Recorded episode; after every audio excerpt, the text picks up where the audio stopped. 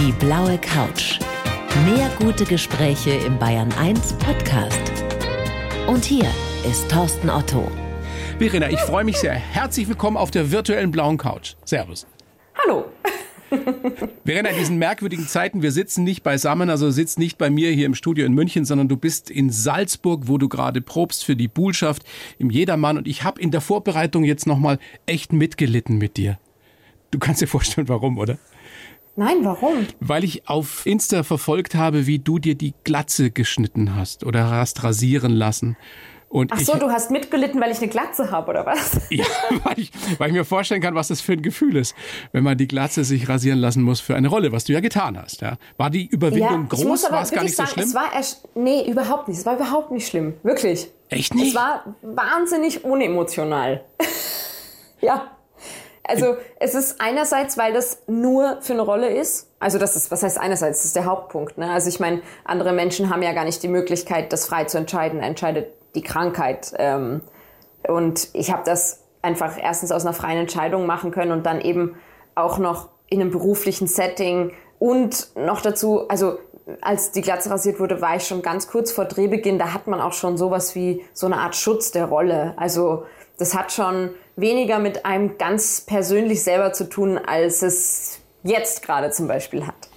also du hast es machen lassen für die äh, Rolle einer krebskranken jungen Frau in einem Kinofilm. Unter der Haut der genau. Stadt heißt dieser Film. Jetzt gerade genau. bist du raus, extra für uns, für die Blaukouch, raus aus den Proben für die Bullschaft in Jedermann in Salzburg. Wird es dann da eine genau. glatzköpfige Bullschaft geben? Also äh, glatzköpfig nicht. Ich habe jetzt schon wieder, also ich bin, ich wurde letzte Woche abgedreht und ähm, ich habe jetzt schon wieder so drei Millimeter, glaube ich. Also ich habe schon wieder, na, es ist schon wieder, der Kopf sieht dann so schnell wieder ganz anders aus, weil die Glatze, also die Spiegelglatze ist natürlich wirklich, dann ist man so Ton in Ton. Aber jetzt habe ich schon wieder total Haare auf dem Kopf sozusagen. Also sie sind wahnsinnig kurz, aber es ist halt schon wieder dunkel auf dem Kopf. Ja, also ich kann ja vielleicht ähm. mal dazu sagen, wir haben, wir haben uns darauf geeinigt, dass wir uns duzen, nicht, dass sich die beiden Einzelhörerinnen ja. und Hörer jetzt wundern. Ich meine, du kannst ja alles tragen, ne? das kommt ja noch dazu. Nun, aber danke. Die Bullschaft, das ist ja wirklich eine ganz besondere Rolle für jede Schauspielerin. Du hast, glaube ich, gesagt in einem anderen Interview, das ist wie die Karotte vor der Nase. Wie besonders ist es für dich, die Bullschaft spielen zu dürfen? Also für mich heißt das schon, also ich glaube nicht, dass für jede Schauspielerin die Bullschaft die Karotte vor der Nase ist. Es gibt auch genug, die das gar nicht spielen wollen. Für mich ist es halt wirklich einfach so, ich, ich komme aus Salzburg, ich bin hier aufgewachsen, ich wollte schon immer Schauspielerin werden. Da ist die Bullschaft einfach so ja, da ist die Botschaft die Karotte vor der Nase. Also das ist halt die, die große Frauenrolle, von der man träumt, so als kleines Mädchen, wenn man in Salzburg aufwächst und Schauspielerin werden möchte. Und für mich heißt die Botschaft zu spielen gerade, dass eben wirklich ja, ein Kindheitstraum in Erfüllung geht. Wow. Wie war der Moment, als du gefragt wurdest? Hast du gedacht, da verarscht Boah. dich gerade jemand oder gleich gemerkt, dass nee, es ernst ist? Nee, das habe ich dann erst zehn Sekunden danach gedacht. ähm, na, das war schon echt krass, vor allem, weil, weil es ja auch so ein, oh, die ganzen Festspiele und vor allem auch der Jedermann und die, die jeweilige Besetzung, ist auch so ein bisschen so ein Mysterium. Also man bewirbt sich ja nicht um den Jedermann oder um die Bullschaft. Also ich war immer so, hm, wie wird man wohl Bullschaft? Ich weiß es nicht. Zack, bumm, kam der Anruf. Man wird angerufen, jetzt weiß ich's. Und diese Rolle ist ja wirklich fast schon heilig, ne? In Salzburg, in Österreich, eigentlich in der ganzen Theaterwelt. Ja, also ich weiß jetzt nicht, was heilig so genau heißt, vor allem in dem Zusammenhang. Es ist einfach eine sehr tolle Rolle, die seit 100 Jahren von sehr tollen Schauspielerinnen gespielt wird und das an einem Ort, der sehr besonders ist. Du stehst da mit Lars Eidinger unter anderem auf der Bühne. Wie, mhm. sind, wie sind die Proben mit ihm? Also wir haben die letzten, die ersten paar Tage jetzt Leseproben gehabt. Das heißt, man sitzt so alle zusammen um einen Tisch herum. Es wird sehr viel diskutiert, gelesen, assoziiert. Es erzählen auch viele Kolleginnen dann persönliche Geschichten oder ähm, was sie denken bei den jeweiligen Szenen und so. Und ähm, heute waren wir das erste Mal auf der Probebühne dann tatsächlich und es macht einfach total Spaß. Man kann wirklich alles ausprobieren. Es, ja, es ist wirklich ganz viel Spielfreude auch im Raum. Es ist wirklich ganz, ganz schön. Also ich saß heute da und habe mir so die ersten zehn Sekunden angeschaut von den ersten Menschen, die auf der Bühne stehen und dachte mir, oh Mann, ich liebe Theater schon wirklich. Es ist so verrückt. Da stehen diese erwachsene Menschen, die alle so toll sind und spielen miteinander. Großartig, großartig, wenn man das als Beruf wirklich ausüben darf, so wie du. Und ich habe mhm, sowieso gerade das Gefühl, es sind so ein bisschen die Altenberger Festspiele. Also nicht nur auf der Bühne, sondern Sonntag. 20.15 Uhr im ersten, da kommt ein dritter Polizeiruf, Frau Schrödingers Katze. Genau. Da bist du als Kommissarin genau. Bessie Eickhoff unterwegs. Dann die Jedermann-Premiere mit dir als Botschaft, glaube ich, am 20. Juli. 17. Juli. 17. Juli.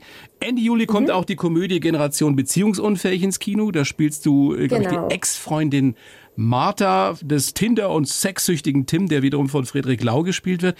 Merkst du in oh solchen... Gott, er ist sexsüchtig? Das wusste ich nicht. Hast du gar nicht gemerkt? ich dachte, er ist nur beziehungsunfähig. ja, das auch. Vielleicht hängt das eine ja mit dem anderen zusammen. Vielleicht. Man weiß es nicht. Jeweils auch großartig, Friedrich Lau. Merkst du in solchen Phasen, wenn du fast schon so omnipräsent bist, dass du häufiger erkannt wirst auch? Also verändert sich da was in deiner Popularität auf der Straße? Ähm, ist jetzt so mega doof, da jetzt noch ein, noch ein Projekt zu sagen, aber ich muss es sagen, weil es mir so wahnsinnig am Herzen liegt. Eines meiner absoluten Herzensprojekte kommt nämlich am 23. Juli in die österreichischen Kinos erstmal und dann in die deutschen irgendwann hoffentlich, aber es hören ja vielleicht auch Menschen aus Österreich zu. Logisch. Ähm, ab 23. Juli läuft Me We das ist das kürzeste Gedicht der Welt sozusagen. Also ich, nein, wir, Me, We kommt in die Kinos und ist ein Film über Geflüchtete, über Asylpolitik und ähm, meinen Teil der Geschichte habe ich vor zwei Jahren auf Lesbos gedreht. Und es ist für mich wirklich so, von der Thematik und von den Spielerinnen und von der Regie und von auch von der Ambivalenz, die der Film ist, ein ganz großer Herzensfilm. Deswegen musste ich den jetzt noch so reinquetschen. Na klar, aber nochmal, was, was macht es mit dir und was macht es mit den Menschen? Also wenn du so viel zu sehen, ähm, zu hören bist, also erkennen dich mehr als vorher? Ja, also in Salzburg ist das natürlich, also in Salzburg ist es gerade sehr speziell, weil ich glaube, einfach jede Botschaft wird in Salzburg sehr viel erkannt. Das ist halt schon, die Leute freuen sich so auf die Straße. Also es ist schon zur Zeit wirklich so, dass wenn ich von zu Hause zur Probe gehe, ich unterwegs ein paar Mal Fotos mache oder irgendwo unterschreibe oder einfach ein kurzes Smalltalk für oder so. Aber das ist in Salzburg wirklich speziell und es hat jetzt wenig mit mir, sondern viel mehr mit der Botschaft zu tun.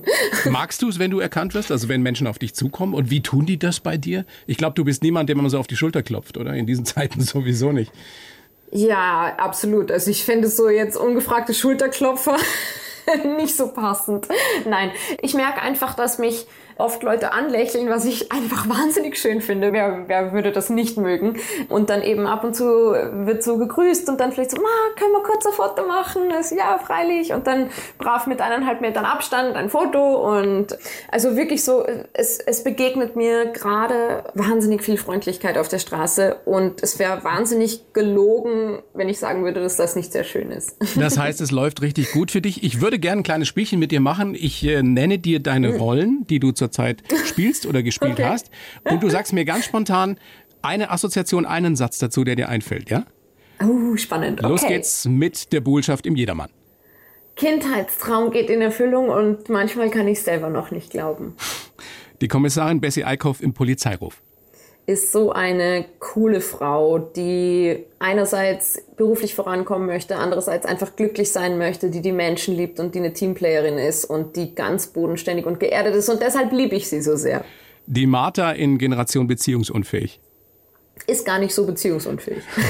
die einzige im ganzen Film, habe ich das Gefühl. Die ja, aber ich glaube, weil sie was verstanden hat. Martha und Udi habe ich das Gefühl, also Martha, Udi ist der zukünftige ja. Ehemann von Martha in Beziehung, äh, Generation Beziehungsunfähig.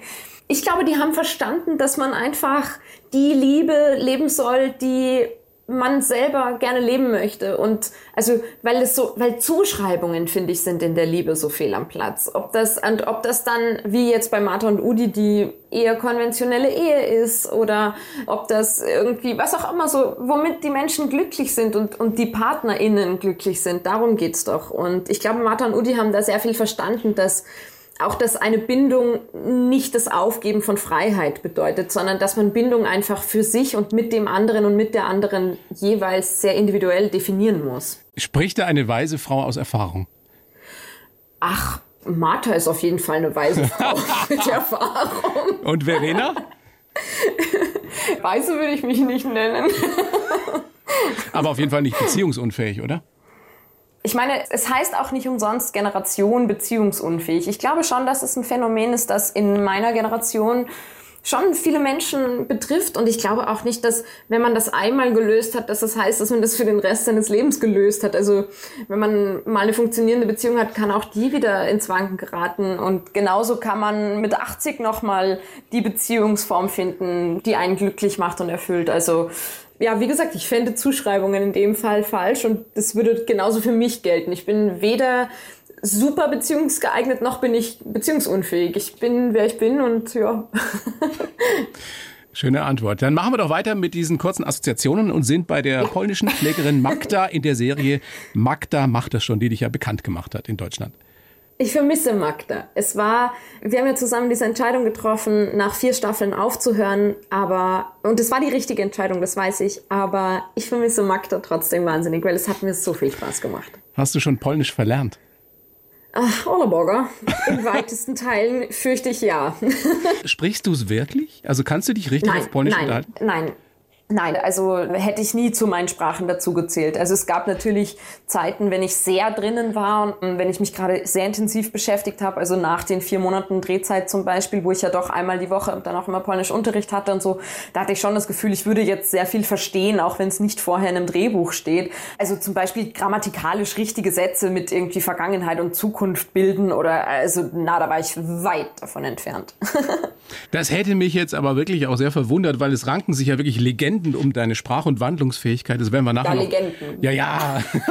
viele Gerüchte, das werden wir nachher noch aufklären. Was haben die vier Figuren gemeinsam, die ich gerade angesprochen habe? Sie werden alle von mir gespielt. Das ist richtig. Also frage ich anders. Was muss eine Rolle haben, damit du sie liebst, damit du sie spielen möchtest? Also bei mir kommt es wirklich am meisten darauf an, dass ich das Gefühl habe, beim Lesen eines Drehbuchs oder eines Skripts, dass ich diese Rolle emotional verstanden habe. Weil ich verstehe mich als Schauspielerin als Anwältin meiner Figur. Also meine Aufgabe ist es, so verstehe ich das, eine Rolle nachvollziehbar zu machen für das Publikum. Warum tut sie Gutes, warum tut sie Schlechtes, warum fühlt sie sich gut, warum fühlt sie sich schlecht, warum liebt sie wen und wen nicht. Und damit ich das wiedergeben kann, muss ich das ja absolut zu 110 Prozent verstanden haben.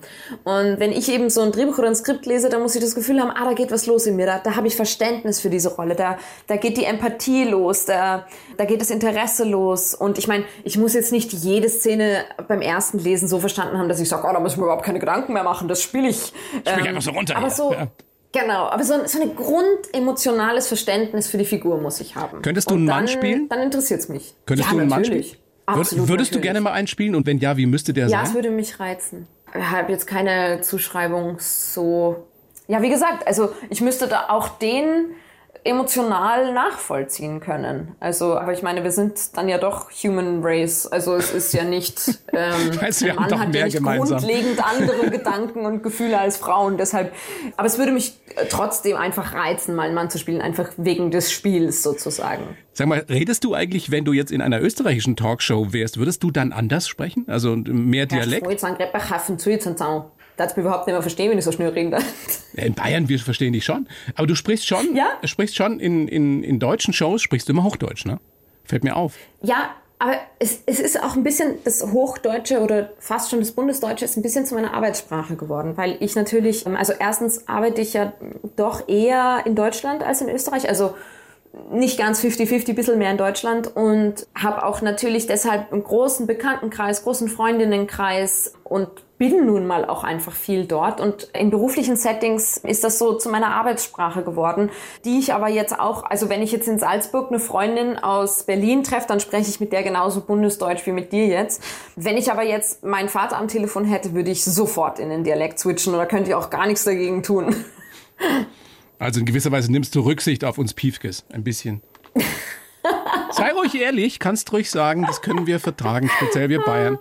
Nein, ich glaube, weißt du was, es ist tatsächlich kein Rücksicht nehmen. Es hat, also wie gesagt, jetzt ist es meine Sprache. Das, ja. Da denke ich jetzt auch nicht drüber nach. Aber am Anfang war das eher, dass ich verunsichert war, weil man auch als Schauspielerin, also da hatte ich wirklich schon einige Filme gedreht und jetzt, also ich sage jetzt mal so vor drei Jahren ungefähr, also jetzt, da hatte ich schon Magda die erste Staffel gedreht, da hatte ich schon andere Filme in Deutschland gedreht und dann musste ich immer noch, wenn ich angefragt war für eine Rolle, ein Probetelefonat machen, um zu hören, ob ich eh Deutsch kann. Also echt? Das, ja, ja, das hat sich so, das hat so lange gedauert, bis man mir geglaubt hat, dass ich Deutsch kann. Und das, das, ich kenne das wirklich von vielen Kolleginnen aus Österreich.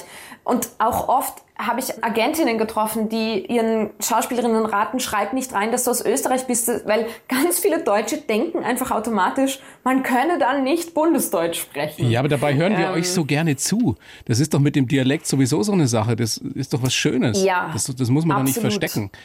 Also das sowieso. Also ich finde sowieso auch generell im Film und in der Serie, das mag ich auch bei unserem Münchner Polizeiruf übrigens Richtig. so gerne, dass wir von ja. Anfang an vereinbart hatten, die Bessie, die redet so, wie du redest, Verena. Also du, Verena, äh, also ich, Verena. Ähm, und es ist wurscht, ob ich sag mach du weiter oder tu jetzt weiter und ich kann auch in der einen Szene das so sagen und in der nächsten so, weil bei mir, Verena, ist das ja auch so. Jeder sollte sowieso so reden, wie ihm der Schnabel gewachsen ist. Das ist, finde ja, ich, die einzige Prämisse, die wir beherzigen sollten und halbwegs verständlich sein. Aber das ist ja bei dir auf jeden Fall so. So, Frau Altenberger, jetzt gehen wir weiter. Ich habe ja für dich, wie für jeden Gast, einen Lebenslauf versucht geschrieben? Ja. Mich, mich daran versucht. Ich habe ihn vor mir liegen. Du hast ihn vor dir liegen da in, in Salzburg. Ich würde dich jetzt bitten, den vorzulesen und mich dann danach zu maßregeln oder auch nicht. Bitte schön. Okay, soll ich ihn ganz vorlesen und dann maßregeln ja, ja. oder soll ich unterbrechen? Nein, nein, lieber ganz vorlesen und dann mehr maßregeln im Anschluss. Passt. Bitte schön. Also, ich heiße Verena Altenberger und bin die Frau mit den vielen Gesichtern und Talenten. Spielen, tanzen, turnen und angeblich beherrsche ich 40 Sprachen. Bekannt geworden bin ich durch die Rolle der Altenpflegerin Magda und mit der Bullschaft im Jedermann geht jetzt ein Lebenstraum in Erfüllung. Geprägt haben mich meine Kindheit im idyllischen Salzburger Land, die Naturverbundenheit meiner Mutter und meine Leidenschaft für die Schauspielerei. Für meine Berufung gebe ich alles und in meinem nächsten Hollywood-Film werde ich sicher nicht nur murmeln. Und wenn ich Kraft tanken möchte, dann suche ich mir einfach einen Baum. Ich gebe zu, da ist so, einiges so. erklärungsbedürftig, aber steht da Quatsch drin? Ich würde manches vielleicht etwas ausbessern. Es ist jetzt nichts, was kompletter Quatsch ist, aber es wäre ja von dir auch Quatsch gewesen, das zu tun. Ja, das kenne ich aus der Schule, dass da vieles leicht ausgebessert wird bei mir. Sollen wir, sollen ja. wir einfach mal, ja, wo, wo magst du anfangen? Ja, wir also, gehen's durch, ne? Ja, also ich heiße Verena Altenberger und stimmt. ich bin die Frau mit den vielen Gesichtern und Talenten. Ich würde definitiv sagen, ich bin eine der vielen, vielen Frauen mit den vielen Gesichtern und Talenten. Oh, deine Bescheidenheit ehrt dich. Aber Nein, das ist nicht Bescheidenheit, das ist Frauensolidarität. Oh, sehr gut. Sehr gut, kann ich nur, kann ich nur unterstützen. Du hast eine Menge Talente. Das ist doch nicht übertrieben. Du kannst ja nicht ähm, nur herausragend spielen, ja. sondern du kannst tanzen, du kannst ja. toll turnen, habe ich mir sagen lassen. Du bist ein, ein Wahnsinnssprachentalent. Ja. Wie, wie ja. ist das mit diesen 40 Sprachen? Ja, das finde ich sehr lustig. Ich, am liebsten würde ich es dabei belassen. Ich finde das ein sehr das lustiges gut, ne? Gerücht über mich. Aber man kann es lesen, ne? Also mehrfach sogar. Nicht. Ja, ich weiß. Das hat sich so begeben, dass ich in der österreichischen Satire-Talkshow Willkommen Österreich bei Stermann und Grissemann ja, zu großartig. Gast war. Mhm. Und das ist nun mal eine Satire-Show und die haben mich halt angekündigt mit und sie spricht 40 Sprachen und 43 Dialekte. Ach, und dann und hat es die Zeitung einfach so übernommen. Verstehe, so läuft Genau, das. also äh, ja, also Check, Recheck, Double-Check der JournalistInnen äh, vernachlässigt und einfach mal Angaben aus einer Satire-Show übernommen. So, deswegen Seither klären wir das jetzt hier 40 auf. Sprachen. Wie viel sind es denn wirklich? Sieben. Naja, immerhin. Bitte. Ja, eh. Sag, ja, eh. mal eh, also Deutsch, Österreichisch? Deutsch ist meine Muttersprache. Dann sind es acht. Deutsch, Österreichisch. Ja, sind schon neun. Ja, sag mal weiter, ähm, was kommt noch? Französisch, Italienisch, Spanisch und Türkisch und Jiddisch, aber Türkisch und Jiddisch wirklich Anfängerin. Aber du kannst dich auf Türkisch unterhalten? Wenn du jetzt in Istanbul drehst, kannst du zumindest selber dein Essen bestellen? Ja, ja, das auf jeden Fall, ja. Und Jiddisch, warum kannst du das? Also alle anderen Sprachen kommen übrigens aus meiner Schulzeit. Ich war einfach an einer sehr guten Sprachschule. Also uns Kindern wurden einfach viele Sprachen beigebracht. Das war das Konzept des Gymnasiums, auf dem ich war. Daher sehr gutes die. Konzept. Und Jiddisch, ja, finde ich auch. Und vor allem alles lebende Sprachen, sehr sinnvoll, sehr toll. Jiddisch kam dann dazu, während des Schauspielstudiums habe ich da einfach einen Volkshochschulkurs gemacht, weil und? ich die Sprache so schön finde und sehr interessant finde auch. Also bist du doch ein Riesensprachtalent, wenn du in einem Volkshochschulkurs Jiddisch lernst. Äh, das ist ja, ja fällt dir das so nicht leicht? die Einzige. Naja, ja, aber viele wird es ja. nicht geben, die das so schnell lernen. Ja, ich, na, ich glaube schon. Also ich meine, was ich natürlich habe, ist ein gewisses Talent für Sprache und auch das zu hören und zu imitieren. Das hat mir ja bei Magda auch geholfen und so, dass ich, es geht gut ins Ohr und ich kann es dann halbwegs gut wiedergeben. Das ist auf jeden Fall so. Aber ich glaube, wie bei so vielen Dingen, das Gehirn gewöhnt sich ja irgendwie. Also die Synapsen verknüpfen sich einfach je nach, was sie brauchen. Und wenn man als, sagt man ja auch, wenn man als Kind schon Sprachen gelernt hat, dann hilft einem das ja auch als Erwachsener. Also es geht wahrscheinlich bei mir leichter als bei jemand anderem, der in seiner Kindheit eine oder keine Fremdsprache gelernt hat. Und dann kommt mir, glaube ich, auch noch zugute, dass ich einfach durch meinen Beruf oft Text lernen muss. Also das ist, mein Gehirn ist sehr auf Textlernen trainiert. Schöne Erklärung. Ich habe in meiner Kindheit nur Oberpfälzisch und Hochdeutsch gelernt. That's not too bad. ist doch gut, hallo? Kennst du, kennst du Oberpfälzisch? Weißt du so Regensburg, Regensburg, die Gegend? Ja, schon. Ich habe eine gute Freundin aus Regensburg. Geht so, geht so, geht so nicht, nur los. Nur los bei dir da oh, in Salzburg. Das ist ein schöner Dialekt. Oh, ich liebe das. Großartig. Aber ich, ich mag so viele Dialekte. Ich mag zum Beispiel auch wirklich Berlinerisch ja. richtig gern. Ich finde das so ein cooler Dialekt. Kannst du's? Nein, nein, Berlinerisch kann ich nicht. Dann wollen wir doch mal so vorgehen. Wir überprüfen mal einiges, was ich da so reingeschrieben habe und fangen am besten vorne ja. an, um zu verstehen, wie du so geworden bist, wie du bist, Frau Altenberger. Geboren am 11. November 87 in Schwarzach im Pongau im Salzburger Land. Da bist du auch in der ganzen Gegend dort aufgewachsen. Wie würdest du deine Kindheit in drei Worten beschreiben? Oh, Berge, Mama, Oma. Berge, Mama, Oma. Ja. Die drei wichtigsten Komponenten deiner Kindheit. Ja, oder die drei beschreibendsten. aber auch natürlich wahnsinnig wichtig. Also ich glaube, der Papa kommt noch vor den Bergen, aber oh Gott, Papa, hoffentlich hat er nicht so voll der, voll der Affront. Am Sonntag war Vatertag in Österreich und fünf Tage später beleidige ich ihn schon im Radio. Ja. Nein, ähm, hallo Papa, du bist ganz toll.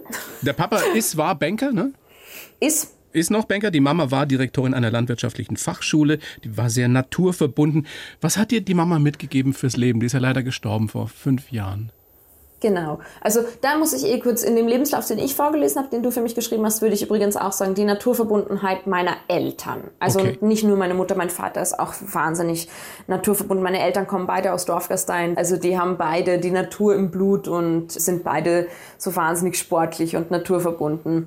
Meine Mutter hatte dann natürlich in ihrer Funktion als landwirtschaftliche Fachschuldirektorin auch noch den Bauernhof und auch immer schon diesen Traum von der eigenen Landwirtschaft und hat Landwirtschaft studiert. Deshalb ist es bei ihr vielleicht im Erwachsenenalter noch ausgeprägter gewesen als bei meinem Papa.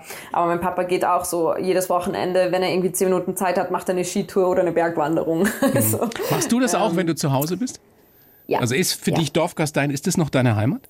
Ja, schon. Also ich würde wirklich mehrere Orte als meine Heimat oder mein Zuhause bezeichnen, aber in Dorfgastein liegen meine Wurzeln, weil einfach meine ganze Familie von dort kommt, väterlicher und mütterlicherseits.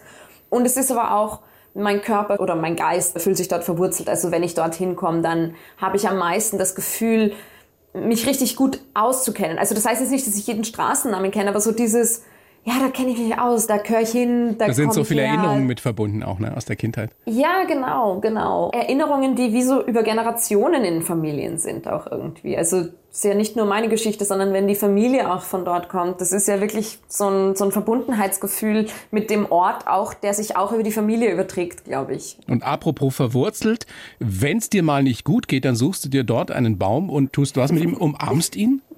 Ja. Bist du so eine, so eine Treehuggerin? Ich mache das gar nicht so oft, aber ja, es, ist, es hat mir ein, zweimal in meinem Leben schon geholfen. Also es ist jetzt nicht so, dass ich irgendwie so ein Ritual habe und sage, fünfmal die Woche muss ich eine Eiche umarmen oder so. Aber ich kann mich schon sehr gut erinnern. Also ich glaube, das war mein, mein 26. Geburtstag oder so oder 25. Geburtstag und das war für mich der erste Geburtstag, wo ich mal ganz alleine war. Also mir bedeuten Geburtstage nicht so viel und ich feiere die jetzt auch nicht so groß, aber es ist dann doch halt irgendwie, dann geht man halt mit einer Freundin essen oder ist halt doch zu Hause oder besucht die Oma. Und da hatte ich eben vor ein paar Jahren zum ersten Mal tatsächlich einen Geburtstag, wo ich alleine war. Und dann habe ich gemerkt, dass mich das traurig gemacht hat. Und dann habe ich mich sehr einsam gefühlt. Es war auch niemand da, den ich jetzt schnell zu mir einladen hätte können. Und dann habe ich mit meiner Mama telefoniert, die damals noch gelebt hat. Und dann habe ich gesagt, Mama, ich habe Geburtstag und keiner ist da und mir geht's schlecht. Und dann hat die Mama gesagt, dann gehst du jetzt und suchst dir einen Baum den umarmst du, bis es dir besser geht. Und das habe ich gemacht und es hat tatsächlich geholfen. Oh je, was für eine schöne Erinnerung auch an die Mama, oder? Ja, voll. Also ja, solche Weisensprüche kamen dann schon echt so von ihr. Also das ist diese Art Naturverbundenheit, die sie auf jeden Fall mir auch mitgegeben hat und die sie gelebt hat. Also dieses Elternhaus auf der einen Seite ja durchaus bürgerlich, auch mit dem Banker-Papa. Auf der anderen Seite hast du im Vorgespräch oder in einem anderen Interview mal gesagt, es war ein sehr liberales Elternhaus. Wie künstlerisch war denn oder ist denn die Familie überhaupt? Schlägst du da aus der Art? Ich zögere, weil ich an bürgerlich schon mal hängen geblieben bin. War es also, das nicht? Definiere bürgerlich, weil meine Eltern sind beide jeweils die ersten, die aus ihrer Familie studiert haben, die sehr wenig Geld hatten, auch als ich noch Kind war. Wir kommen aus diesem bäuerlichen, sehr ländlichen Milieu ich habe immer eine andere Interpretation oder Assoziation zu bürgerlich. Also, also ich habe das jetzt überhaupt nicht negativ gemeint. Ja, ja. Nee, nee, ich meine das auch nicht negativ, aber ich finde es nicht ganz passend als Zuschreibung für meine okay. Kindheit oder für meine Eltern. Deswegen hing ich da gerade dran. Aber ich weiß auch gar nicht, das definiert man ja heutzutage auch jeder irgendwie ein bisschen anders ja. und so. Aber die Frage ja, nach, dem, nach dem Künstlerischen, wo kommt das her? Genau, also? da bin ich auf jeden Fall die Erste, die es beruflich macht. Also meine Tante malt zum Beispiel ganz toll. Es gibt einige in der Familie, die tolle Gedichte schreiben. Meine Mutter hat auch sehr schöne Gedichte geschrieben und meine Oma spielt ganz toll Ziehharmonika und kann wahnsinnig toll singen.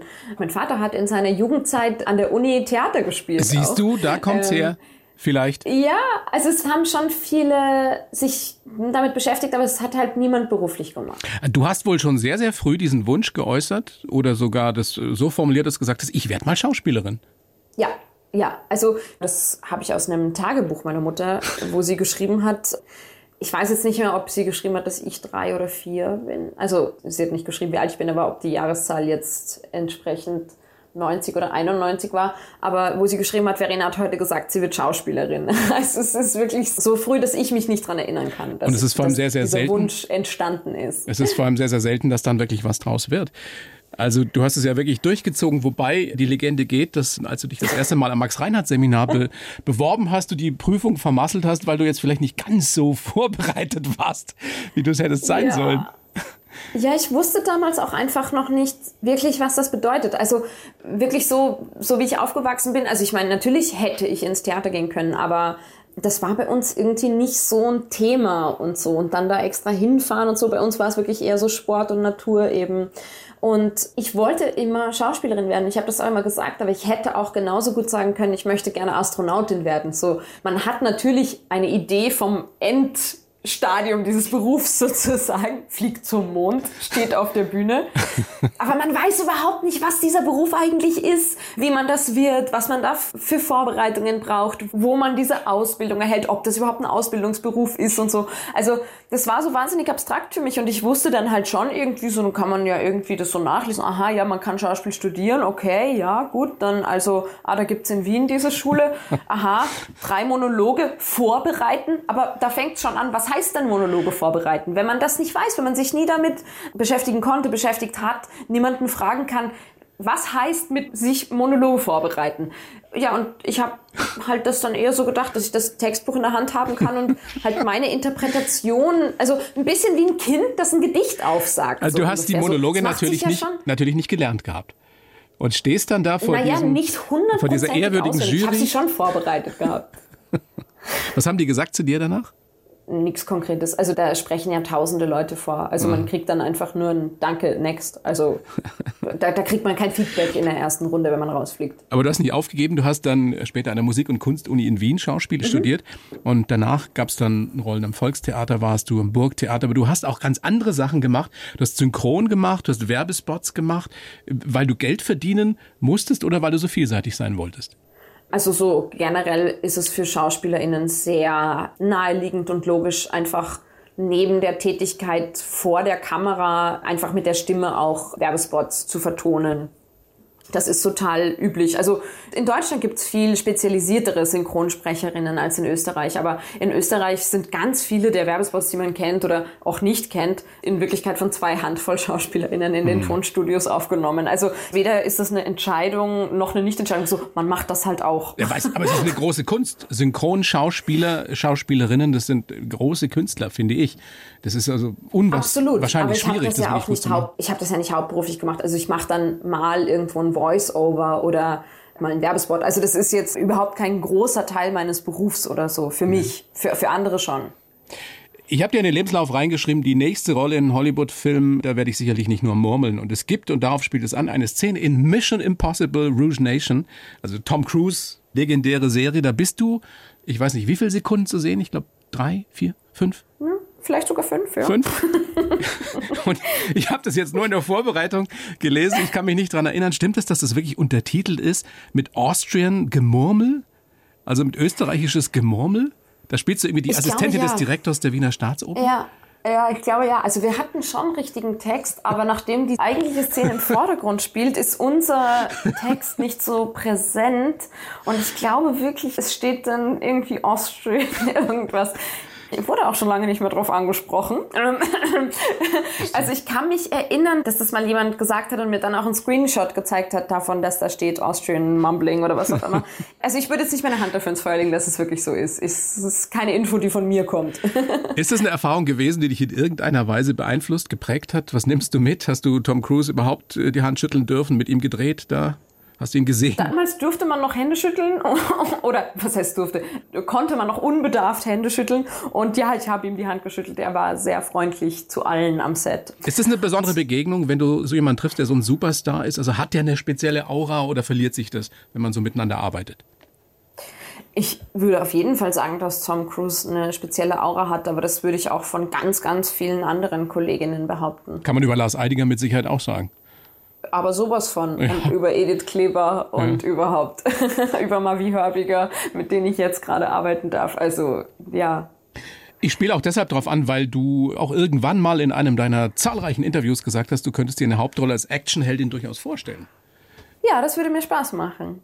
Also ich experimentiere ja generell schon gerne mit Genres. Einfach, ich möchte gerne vieles ausprobieren und so Action würde mir schon taugen. Also das ist auch so, was mir beim Polizeiruf wahnsinnig Spaß macht, ist, dass die Bessie ja auch sehr oft körperlich ist. Wir haben oft so Verfolgungsjagden zu Fuß oder mal irgendwo eine Prügelei oder so wirklich. Es macht mir wahnsinnig Spaß, einfach auch körperlich zu arbeiten und ich schaue jetzt gar nicht so gerne Actionfilme, ich schaue sie aber auch nicht ungern und einmal so richtig so mit von der Decke abseilen und den Diamanten und zwischen die Laserpointer und so. Ah, das wird mir schon Spaß machen. Ganz wichtig für solche Rollen ist ja nicht unbedingt nur die Schauspielkunst, sondern auch, dass man fit ist. Und da ist ja Tom Cruise wirklich ein super Beispiel dafür, wenn man sich auch im gehobenen Alter noch wirklich fit halten kann. Wie machst du es denn? Also wie fit bist du? Tanzt du noch? Turnst du noch? Ich bin schon relativ fit, ja. Also Turnen jetzt nicht mehr so im Verein wie als Kind und Jugendliche oder junge Erwachsene, aber ich gehe sehr viel laufen. Ich bin so eigentlich nach jedem Drehtag, nach jedem Probentag gehe ich eine Runde laufen. Das ist auch so ein bisschen mein Ritual, um den Tag und um die Rolle loszulassen oder die Gefühle, die damit einhergehen. Und zusätzlich mache ich einfach gerne viele verschiedene Sportarten. Also es ist wirklich auch so, was wir vorher kurz angesprochen hatten. Also hier in Salzburg am Donnerstag habe ich meinen freien Tag, dann werde ich garantiert auf irgendeinen Berg hochgehen. Also das ist so, es steht überhaupt nicht zur Debatte, das nicht zu tun. Machst du sowas ähm, exzessiv, bis du nicht mehr kannst? Äh, also powerst du dich dann so richtig aus? Boah, ganz unterschiedlich. Also gerade jetzt zum Beispiel beim Laufen gehen, da gibt's Tage, da drehe ich meine 20 Minuten im super slow Trab ums Haus gefühlt, einfach um mich ein bisschen bewegt, um mich ein bisschen durchgelockert zu haben. Es gibt aber auch Tage, da macht mir das sehr viel Spaß, dann schon auch an körperliche Grenzen zu gehen, aber nicht so oft. Es ist wirklich nicht in einem ungesunden Bereich overall gesehen. Auf jeden Fall bist du eine Schauspielerin, die sich immer sehr, sehr gut vorbereitet. Die beste aller Welten, dieses preisgekrönte Drama. Da heißt es, dass du da für ein Jahr lang in der Drogenszene recherchiert hast und, und zum Teil ja auch mit den Junkies sogar gelebt hast. Wie erinnerst du dich ja, daran? Ja, das mit dem gelebt muss ich immer sofort korrigieren. Das hat irgendjemand mal geschrieben. Stimmt das nicht. So definitiv nicht. Nee, gelebt ist wirklich gelebt, würde für mich heißen, dass Oder zumindest bei denen gewohnt zum Teil. Also ganz kurz, äh, die Beste aller Welten kann man übrigens in Deutschland auf Netflix sehen. Also Zum es war ein Beispiel? Kinofilm, Ja. aber er ist jetzt in Deutschland auf Netflix zu sehen zum Beispiel. Also ich habe mich für diesen Film sehr intensiv vorbereitet. Ich spiele da eine drogenabhängige junge Mutter, also eine heroinabhängige Mutter. Und es ist schon Sucht, Drogensucht und dann auch gerade nochmal Heroinsucht sind einfach Themen, die spielt man nicht so mit links und schüttelt sie aus dem Ärmel. Und vor allem war es dem Regisseur Adrian Geuginger und mir sehr, sehr wichtig, einen realistischen Film zu machen. Wir wollten weder sagen, pfui, Drogen sind urgrausig, wir wollten aber auch nicht sagen, Drogen sind cool und ein Lifestyle, sondern wir wollten wirklich realistischen Alltag einer Mutter, die den Kampf führt zwischen Drogensucht und der Liebe zu ihrem Sohn zeigen. Die will für ihren Sohn eben das Beste. Die wichtig- will, dass der nicht in dieses Milieu Genau, kommt. Ja. genau. Und die möchte auch die beste Mutter sein, aber sie ist nun mal süchtig. Und man muss dazu sagen noch, um zu verstehen, woher dieser große Wunsch nach einer ehrlichen Realität kommt, es ist die Geschichte des Regisseurs. Also ich spiele quasi die Mutter des Regisseurs in dem Film. Und insofern war mir aus vielen Gründen die Vorbereitung so sehr, sehr wichtig. Es war für mich auch die erste Rolle, wo mir etwas zugetraut wurde, was ich bis dahin nicht spielen durfte. Oft wurde dann gesagt, körperlich hässlich. Das finde ich jetzt so nicht, aber das beschreibt dann doch ganz gut, was der Unterschied war zu den Rollen, die ich vorher gespielt habe. Dann natürlich die erste Kinohauptrolle und so weiter. Das war für mich einfach sehr, sehr wichtig und ich habe mich sehr, sehr gut vorbereitet. Und das hat die ganze Vorbereitung über Suchthilfeinstitutionen, ehemalige Süchtige, Ärztinnen, die mich beraten und die mir geholfen haben, Suchtkliniken, hat dazu geführt, dass ich irgendwann relativ gute Kontakte hatte, auch in die noch existierende quasi Drogenszene in Salzburg und in München, einfach vor allem eben über diese Suchthilfeorganisationen. Und ich kam dann immer zu einem Punkt, wo ich gesagt habe, okay, ich verstehe jetzt, glaube ich, ein bisschen, was Sucht ist. Ich verstehe auch, wie die super Highs aussehen und ich verstehe, wie die Tiefpunkte aussehen, aber den Alltag kann ich mir immer noch nicht vorstellen. Und da hatte ich dann das Glück, eben Menschen getroffen zu haben, die mir so viel Vertrauen entgegengebracht haben, dass die mich auch zu sich nach Hause eingeladen haben und gesagt haben, du kannst kommen und gehen, wie du möchtest und du darfst jetzt ein Stück weit an unserem Alltag teilhaben. Und das habe ich dann gemacht.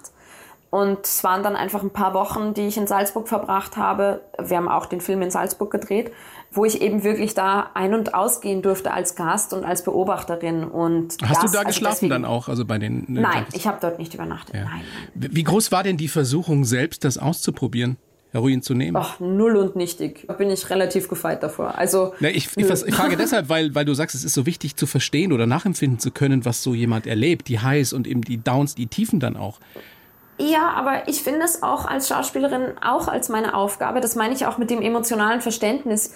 Ich muss nicht dasselbe erlebt haben, um zu verstehen, wie es jemand anderem geht. Und das gilt für mich genauso für Drogenkonsum. Also ich meine, das sind dann natürlich auch eigene Empfindungen und Erlebnisse, die man wie so ein Schatz in der Seele trägt.